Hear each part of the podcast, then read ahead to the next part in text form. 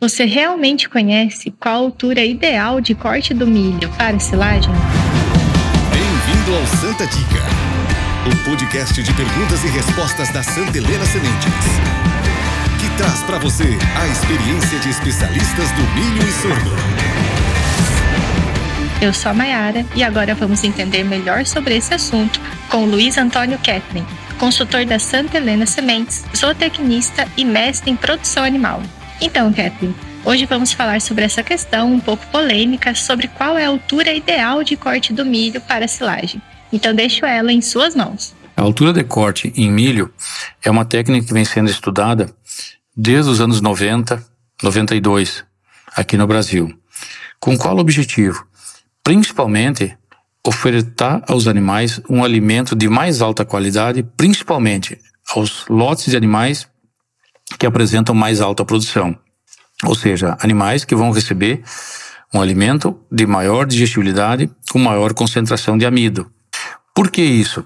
Porque nós, nos estudos iniciais, percebemos o seguinte, que nos primeiros 50 centímetros do milho, que é a base da, da planta, no campo nós encontramos principalmente a senescência das folhas, ou seja, folhas secas. Essas folhas têm contato com o solo. Nós temos o efeito chuva, areia que está aderida a esse colmo. O produtor pode fazer esse teste na sua propriedade. E essa areia, ela vai para dentro do silo, dificulta o corte com a ensiladeira. E, além disso, a parte inferior do milho é a parte mais fibrosa. É a parte que tem mais potássio. É onde o milho tem a parte menos digestível. Normalmente, essa parte inferior do milho tem em torno de 85% de água, 3% de proteína e uma digestibilidade inferior a 40%. E essa parte inferior representa, numa lavoura em que o produtor vai colher aproximadamente aí 50 toneladas de silagem por hectare, com 70 mil plantas, representa deixar na área uma adubação de 180 quilos por hectare, principalmente deixando potássio na área. Parte do nitrogênio e parte do fósforo também fica.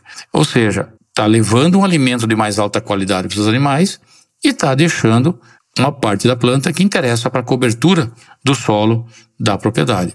Um trabalho feito pela Universidade da Pensilvânia, com outros trabalhos também feitos aqui no Brasil, mostram claramente que cortar o milho ao redor de 50 centímetros, nós ganhamos em 6% em digestibilidade de fibra, 11% a mais de leite por tonelada de silagem produzida e por incrível que pareça, 1% a mais de leite por hectare. Ou seja, eu estou levando um alimento mais rico para minhas vacas e estou deixando também uma cobertura de solo.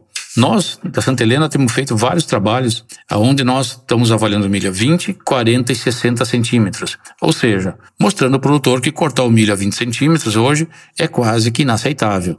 E indicamos o corte médio, como uma regra geral, a 40 centímetros de como altura de corte ideal. E também mostrando aos produtores 60 centímetros, ou seja, aquele produtor que está estruturado, que tem uma boa reserva de comida, que tem um, uma boa genética e quer, através de uma silagem de alta qualidade, tirar mais leite da silagem, ou seja, produzir mais leite com a forragem que ele produz a nível de propriedade. E produtores também que hoje já estão partindo para o que nós chamamos de top lage, que é a silagem cortada na base da espiga. Ou seja, técnica de altura de corte em milho é uma técnica que continua evoluindo e continua sendo avaliada o dia a dia. E cada vez mais se comprova que o produtor deve usar essas técnicas que comprovadamente dão mais resposta em leite para ele na sua propriedade. Muito obrigado pelos esclarecimentos, Kathleen. E você, ouvinte, envie sua dúvida, opinião ou sugestão nas nossas mídias sociais. Te espero na próxima Santa Dica.